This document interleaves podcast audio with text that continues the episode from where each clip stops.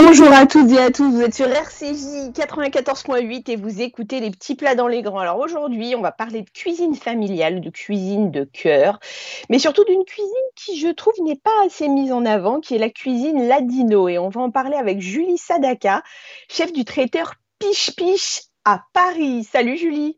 Bonjour, ça va? Ça va et toi? Ouais, très bien. Merci pour l'invitation. Avec grand plaisir. Alors Julie, avant d'aller un, peu plus loin dans, ton histoire à toi, explique-nous ce qu'est la cuisine ladino pardon, et où on peut la situer géographiquement. Alors, on peut la situer, euh, bah, du coup c'est un mélange de culture et de tradition. Euh, depuis, mhm. si on veut, euh, l'expulsion des Juifs d'Espagne qui sont arrivés en mhm. fait dans l'Empire ottoman, donc la Turquie actuelle, mais aussi la Grèce, la Bulgarie. Et euh, ils ont emmené avec eux en fait euh, leur tradition culinaire et musicale aussi. Et euh, c'est un mélange de tout ça pour moi la, cuisine ladino. Ça veut dire que ça veut dire qu'on peut on peut dire, enfin c'est ce qu'on s'était dit quand on a préparé l'émission, mais c'est une cuisine qui est plus séfarade qu'ashkénaze. Ah oui, c'est complètement une cuisine séfarade puisque c'est les Juifs d'Espagne. Donc c'est vraiment des Juifs d'Espagne qui ont ont émigré en Turquie pour ma famille en tout cas, mais aussi euh, voilà dans les autres pays euh, autour de la Turquie. Mais oui, oui, c'est clairement euh, une, une, cuisine séfarade et ils parlent du coup aussi ce, ce dialecte qui est le ladino. C'est la langue en fait qui s'appelle le ladino et du coup qui est du judéo-espagnol. Mais alors, nous, enfin, moi, et, je tiens à rassurer Françoise, ta maman, la vérité, je suis quand même très, très euh, cuisine ashkénaze. Hein, mais euh, vraiment, le ladino, c'est un peu comme le yiddish, on a l'impression, non? Euh, Ah, c'est complètement ça. D'accord. C'est exactement la même chose. C'est le yiddish des séparades. Ah, quand même, faut pas déconner. Hein. non, mais euh, blague à part, ça veut dire quoi? Ça veut dire que quand on entend du ladino, parce que moi, j'ai jamais entendu parler du ladino, du ladino, pardon. Ça veut dire que il y a des comme avec le yiddish où tu retrouves un peu de d'allemand un peu de enfin tu vois tu as des as des sonorités qui te que tu connais un peu tu vois est-ce que c'est pareil avec le ladino? Oui bah du coup il y a de l'espagnol euh, il y a de l'espagnol il y a un un mélange, je pense, un peu d'hébreu. Je ne vais pas dire de bêtises, mais j'ai l'impression que c'est un petit peu ça. Et, euh, et oui, dans ma famille, en tout cas, il y a plein d'expressions qui sont utilisées, mhm. mais aussi, euh, typiquement, euh, pendant Pessar, le céder, dans ma famille, il est fait en ladino, donc en judéo-espagnol, et il y a les chants qui vont avec. et après, on a aussi nos petits noms, en fait, en ladino. On a, et j'ai mhm. donné des plats chez Piche Piche avec ces petits surnoms-là, qui sont les surnoms de mes quoi, Par exemple? Euh, bah, tu sais, les, le rafico, c'est le sandwich au aux boulettes de bœuf. Et bah, du coup, en fait, c'est les rafico, c'est Raphaël en judéo-espagnol. Du coup, c'est son petit surnom et il a un petit hommage à, à, un des plats chez Piche Et l'autre neveu, qui s'appelle Simon, euh, et bah, du coup, il a les Simonico, qui sont des cookies revisités avec de la halva et du chocolat. Mais c'est drôle parce que hum, parce qu'on sent qu'il y a une vraie volonté de transmission. Alors moi, quand je suis venue chez, chez toi, euh, c'est le sentiment que j'ai eu parce que ta, ta grand-mère est centrale dans, le, dans, le, dans la boutique, mais on a vraiment ce sentiment de volonté de transmission. Il y a une, une recette qui est absolument lunaire, fabuleuse, et tu m'as expliqué qu'en fait, c'est une, recette que ton papa t'a transmis et c'est une recette d'artichaut euh, aux agrumes qui est juste sublimissime. Ça, c'est vraiment la euh, recette euh, par excellence que tu vas trouver typiquement chez tous les juifs turcs, juifs grecs aussi. c'est les artichauts marinés en fait dans une sauce aux agrumes. Et, euh, et, ça, c'est vraiment très traditionnel. Et j'ai appelé cette recette euh, la gloire de mon père. Parce que du coup, il y a ah, papa et moi aujourd'hui qui la faisons. Ça veut dire quoi le terroir ladino? Parce qu'on voit par exemple en Israël, tu as vraiment des produits emblématiques du, du terroir israélien, comme le zaatar, comme euh, la trina, tu vois, qui, qui, il y a un mm. vrai terroir israélien par exemple. En France aussi, tu vois, il y a, y, a, y a, des fruits et légumes qui sont propres au terroir français. Le terroir ladino, c'est quoi? Alors, ce serait un peu plus difficile à dire parce que comme c'est les juifs, en fait, ces juifs qui sont partis d'Espagne, en fait, ils se sont inspirés de la cuisine locale de leur pays d'adoption. Donc, il y a beaucoup d'influences grecques, turques et bulgares. Par exemple, tu vois, sur les beureks ou les cigares que je prépare, je, mets des graines de nigel. Ça, c'est typiquement euh, ce qui est utilisé sur les pains et les pâtisseries grecques. J'utilise aussi un fromage qui s'appelle le cache-caval et qui ressemble euh, un peu au Cantal, mais c'est vraiment emprunté des Bulgares. Donc, tu vois, c'est un peu ça, c'est un peu l'adoption du pays de, enfin, ouais. Euh, c'est une cuisine de diaspora en fait, c'est un tiroir, un, terroir de, diaspora. Ok. Ça veut dire qu'ils ont pris dans chaque pays euh, des, des, choses particulières. Là où ils sont allés, ils ont repris un peu, ils l'ont ils l'ont fait à leur sauce. Et par exemple, tu vois le beurek qui est vraiment très traditionnel, euh, autant en Turquie euh, que, que maintenant aussi dans la cuisine euh, juive turque, parce qu'ils l'ont vraiment, euh, ils l'ont vraiment apprivoisé. C'est vraiment un plat qui est sur les tables des familles juives. c'est aussi un plat que tu as en Arménie, dans les Balkans et tout. Et, et tu vois, et ça s'est complètement intégré à cette cuisine qu'on dit judéo-espagnole. Piche-piche, ça veut dire quoi? Ah, piche-piche, c'est l'expression de ma grand-mère, Mamie Régine, du coup, euh, pour enlever le mauvais œil. Et en fait, euh, c'est un peu l'équivalent du Ramsa euh, en Afrique du Nord. Et c'est Alors nous, chez les Ashkénazes, parce que je, je vais, je, vais, je vais être à la gloire de Françoise, ta mère, aujourd'hui, je te dis franchement. Hein. Non, nous, chez les Ashkénazes, il y avait un truc, c'était pou, pou, pou, pou, pou, tu vois, pour enlever le bah, mauvais œil. Ça ressemble, hein Ouais, c'est un peu proche, mais bon, quand même. On dit pas... Et nous, il y avait tout un. En plus, il y avait une, il y avait une gestuelle avec. Euh, en fait, quand elle faisait, quand elle disait cette expression, elle faisait toucher le lobe des oreilles. Ah non, nous, non, c'était avec les mains. Pou, pou, pou, comme ça. Et ça, il y a quoi avec le lobe des oreilles? Parce que, en fait, même tu m'expliquais que cette histoire de lobe d'oreille, ça revient aussi dans des, dans des recettes. Il y a un truc avec les euh, oreilles ou quoi On l'a dit, non Je ne sais pas ce qu'ils ont avec les oreilles, mais tu as raison, quand on fait la, la pâte des beurrequitas, c'est des tout petits chaussons euh, que tu fourres aux aubergines ou au fromage ou à la viande. Ça aussi, c'est très traditionnel de cette cuisine. Il euh, n'y a pas de recette spécifique, en fait, il n'y a pas de grammage, par exemple, pour la farine. Et dans les livres, autant que dans les livres de enfin, dans les cahiers de recettes de ma grand-mère, même quand j'appelle ma tante, peu importe, elles, elles disent il faut que la texture de la pâte ce soit comme ton lobe d'oreille. Donc voilà, ah tu, tu, te débrouilles, mais c'est comme ton lobe d'oreille. non, parce que j'avais l'habitude de la grand-mère qui te dit prends un verre et on mesure avec un verre, ce qui est déjà un peu tendu, tu vois. Mais si là on te dit le lobe d'oreille, euh, wow, ça, ça, prend une autre dimension quand même. C'est voilà, c'est très folklorique, mais tu sais, elles étaient vraiment euh, ma tante, ma grande-tante et ma grand-mère surtout euh, assez assez superstitieuse aussi. Alors, il y avait plein de rituels. Elle chauffait les clous de girofle dans une poêle et elle se promenait dans la maison comme ça pour enlever le mauvais œil. Euh, elles buvaient leur café turc et du coup, après, il y avait tout un moment où elles se, se mettaient ensemble pour lire l'avenir dans le mar de café. Tu vois, il y a un vrai folklore. Donc ça va Mais ça veut dire qu'il y a des trucs qui sont vraiment arrivés après avoir lu dans le mar de café ou Ah ça, l'histoire ne le dit pas. J'étais trop petite pour, euh, pour me souvenir. Pourquoi, à quel moment tu t'es dit, tiens, je vais faire perdurer ces traditions et je, vais développer Piche-Piche Qu'est-ce qui a déclenché ça? Alors, euh, moi, j'ai travaillé d'abord dans la mode pendant, euh, pendant 8 ans et en fait, euh, j'ai eu une envie de transmettre un héritage familial quand j'ai perdu mon grand-père qui vivait mhm. encore à Istanbul.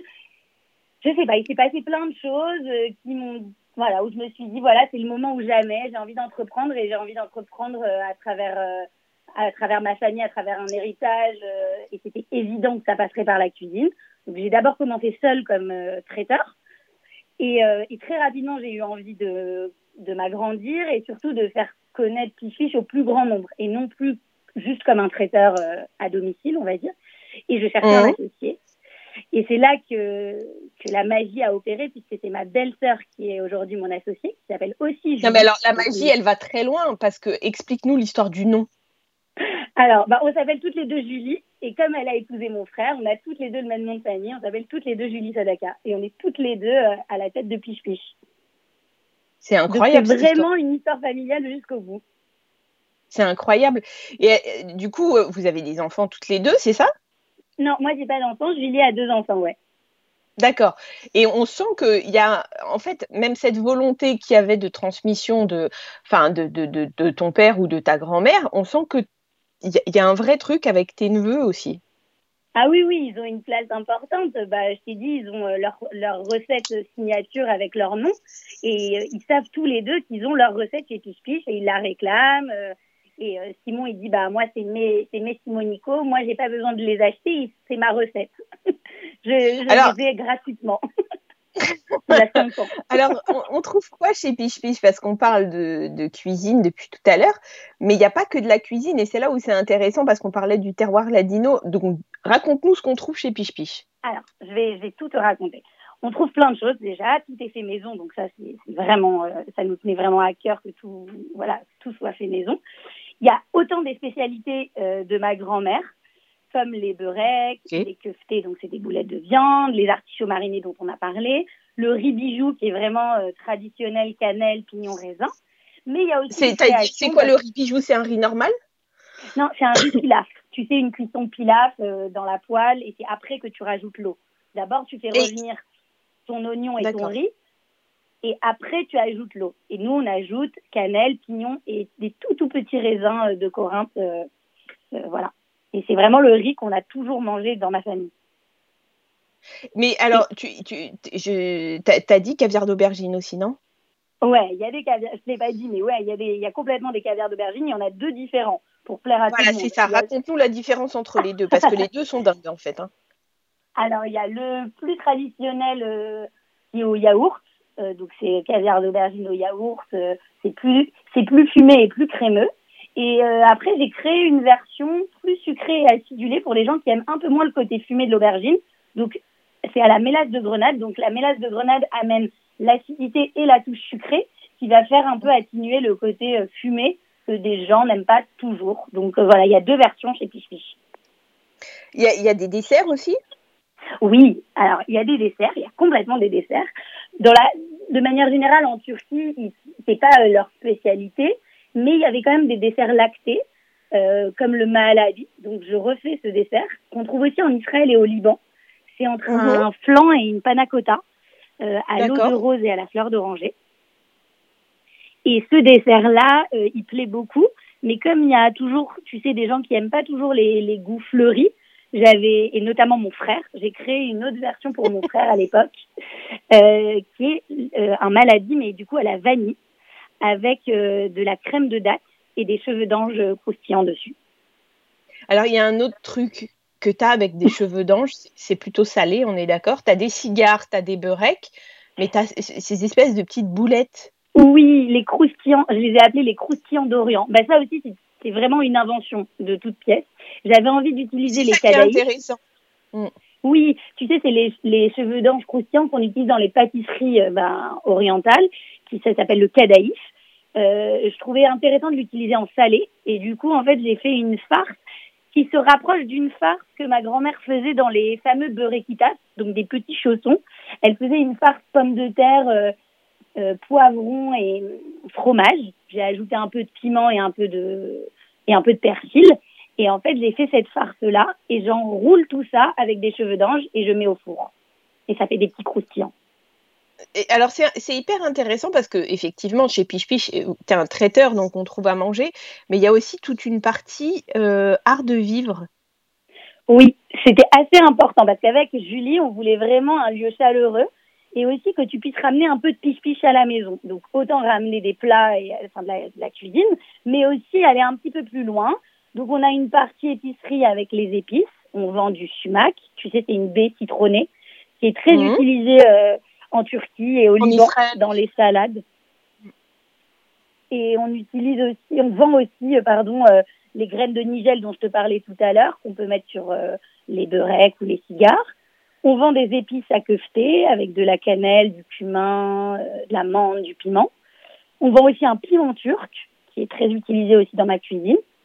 Alors moi j'en ai acheté quand je suis venue chez toi et ben c'est assez incroyable ces pépites de piment là.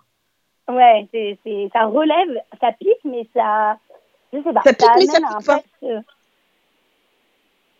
C'est, ça pique, mais ça pique pas, c'est entre les deux. Oui, c'est entre les deux. Je suis un peu d'accord avec toi, ouais. Et l'autre partie qui était très importante aussi, c'était qu'on avait envie de vendre de la vaisselle. Parce que c'est typiquement le genre de plat qu'il y avait chez ma grand-mère. Alors, ils étaient plutôt au mur, euh, exposés. Mmh. Euh, elles s'en servaient pas forcément pour manger, mais ils étaient, en, ils étaient sur les murs. Et en fait, euh, c'est une céramique qui est faite à la main dans une ville euh, au sud d'Istanbul, une ville qui s'appelle Koutaya. Et, et voilà, et ça, ça nous, ça nous tenait vraiment à cœur parce que pour nous, c'était le beau et le bon, c'est indissociable. Et manger dans des beaux plats, voilà, ça a une vraie importance. Donc, euh, et on est très content parce que les, les, les, clients nous en redemandent. Donc, on va bientôt repasser commande parce que le stock a, a vraiment bien diminué. Alors, mais on vend, on vend encore plein d'autres choses. Hein. Mais vous vendez des savons, vous vendez des, des, des, sacs. Euh. Ouais, les savons. Euh, alors les savons, pareil, c'est des boîtes qui sont qu'on a chinées au Grand Bazar à Istanbul.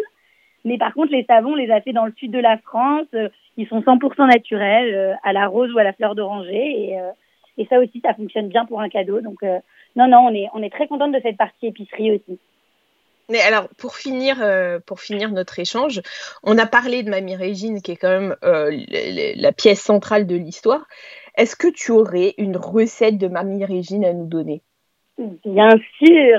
Euh, je vais vous donner du coup les keftés de Mamie Régine, donc qui sont les, les boulettes de bœuf, mais elles ont leur, Alors, euh, leur l'histoire des keftés de Mamie Régine avant de nous donner la recette. C'est des boulettes de bœuf. Euh, que, enfin voilà, vraiment la, la, petite, tu dis kefta euh, au Maghreb, là c'est kefté euh, la version la version turque, c'est kefté. Et, et c'est des petites boulettes, mais ça, leur particularité, c'est qu'elles ont des petits pignons et des petits raisins à l'intérieur. D'accord. Tu veux la recette du coup Oui, grave. Alors, pour, euh, on va partir sur environ 20 boulettes. Il faut 400 grammes euh, de bœuf haché, 200 mhm. grammes de mie de pain, un oignon, un poivron rouge corne de bœuf. C'est euh, une, la forme du poivron, c'est un peu plus doux et un peu plus sucré qu'un poivron rouge classique. Mm. Un œuf, des herbes fraîches. Alors nous, on met menthe, persil et aneth, une poignée de chaque. 20 grammes de pignons, 20 grammes de raisin de Corinthe, et après les épices, du cumin, de la cannelle, du piment doux, du sel, du poivre. Voilà, ça c'est un peu, ça c'est les ingrédients. Et c'est assez facile à réaliser. D'abord, on lave, on sèche et on épluche les herbes, on les coupe finement.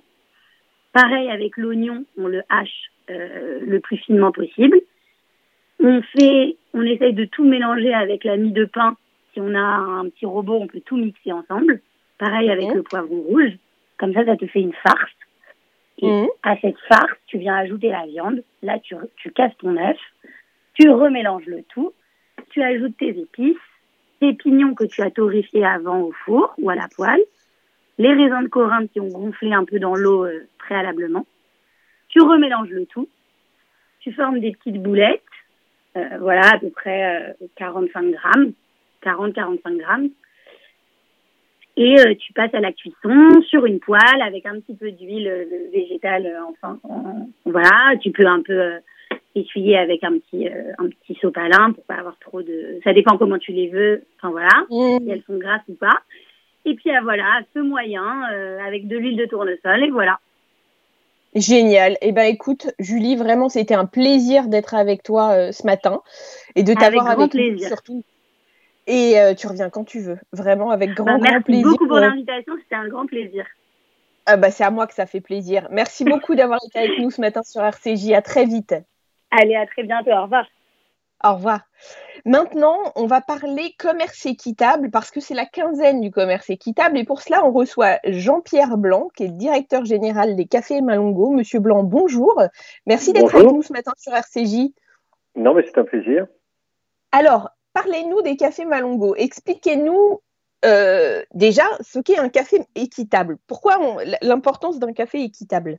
Ah oui, l'important, c'est que les auditeurs comprennent bien la différence entre un café banal du marché, un café du commerce équitable.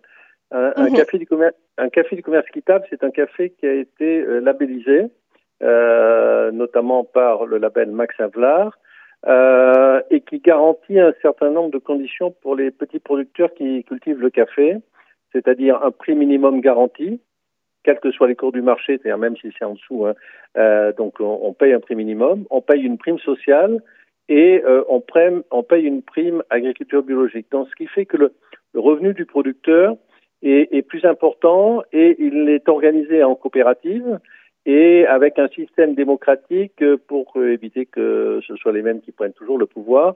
Donc c'est la garantie, disons, d'une organisation qui permette le partage de la valeur entre euh, le petit producteur qui a généralement un hectare, un hectare et demi de café et euh, le consommateur via euh, notre société. Donc moi je suis rentré dans le commerce quittable en 1992 par mhm. la rencontre du cofondateur du, du, label Max Havelaar qui est un qui est un Francesco Vanderhoff qui est un, un prêtre hollandais qui, est, qui vit au Mexique dans une petite communauté et qui avait décidé de, de, de, de, de faire en sorte euh, que le café euh, de, cette communauté puisse être vendu à un prix euh, à un prix décent. Et donc le mouvement a pris a, a pris à ce moment-là.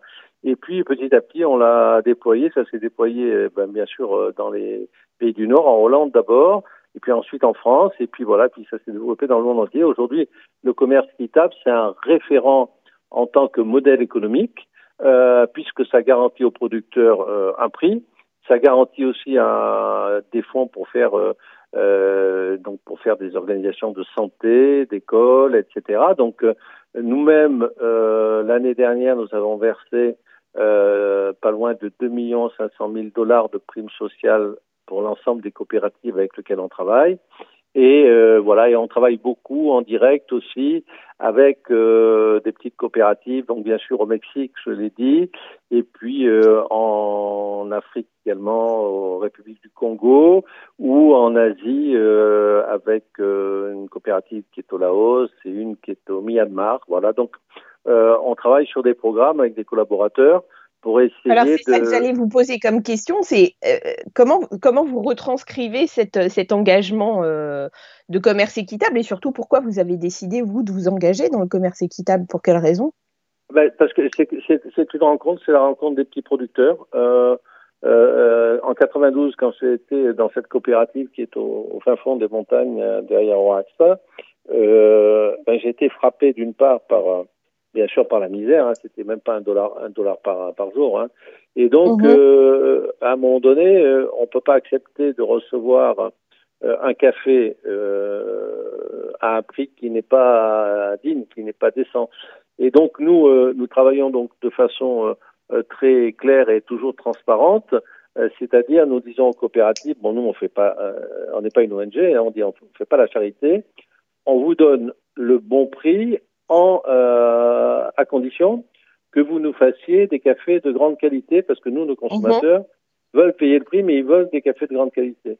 Et donc, on a mis en place une organisation qualité euh, dans les coopératives. Euh, J'envoie des collaborateurs, on les forme, on améliore le système pour qu'en contrepartie du prix que nous versons, les coopératives soient d'une part autonomes et ben, puissent faire cet échange en disant euh, dans, dans, la, dans la dignité et puis se, puis se, se projeter dans l'avenir puisque ce qui m'a frappé euh, quand euh, et, qui me frappe encore hein, dans certains dans certains pays c'est que le paysan qui a qui a même pas un dollar qui a un demi dollar pour vivre il, il pense pas à demain il pense pas après-demain il pense pas pour après-demain il pense il pense pour l'après-midi il pense dans une heure qu'est-ce que je vais manger.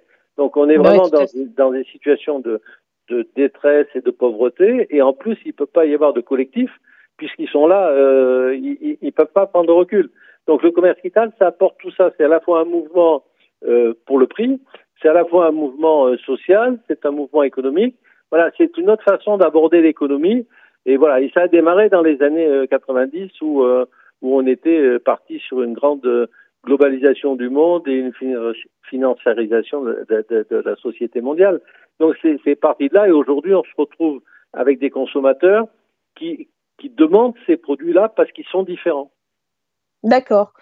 Vous, vous, voyez qu'il y a une vraie demande par rapport à ça. Ah oui, oui. Il y a, il y a, nous, ça fait depuis que nous avons euh, déployé, nous, nous vendons à peu près euh, euh, plus de 5000 tonnes par an de café labellisé, euh, la petite boîte blanche à des petits producteurs.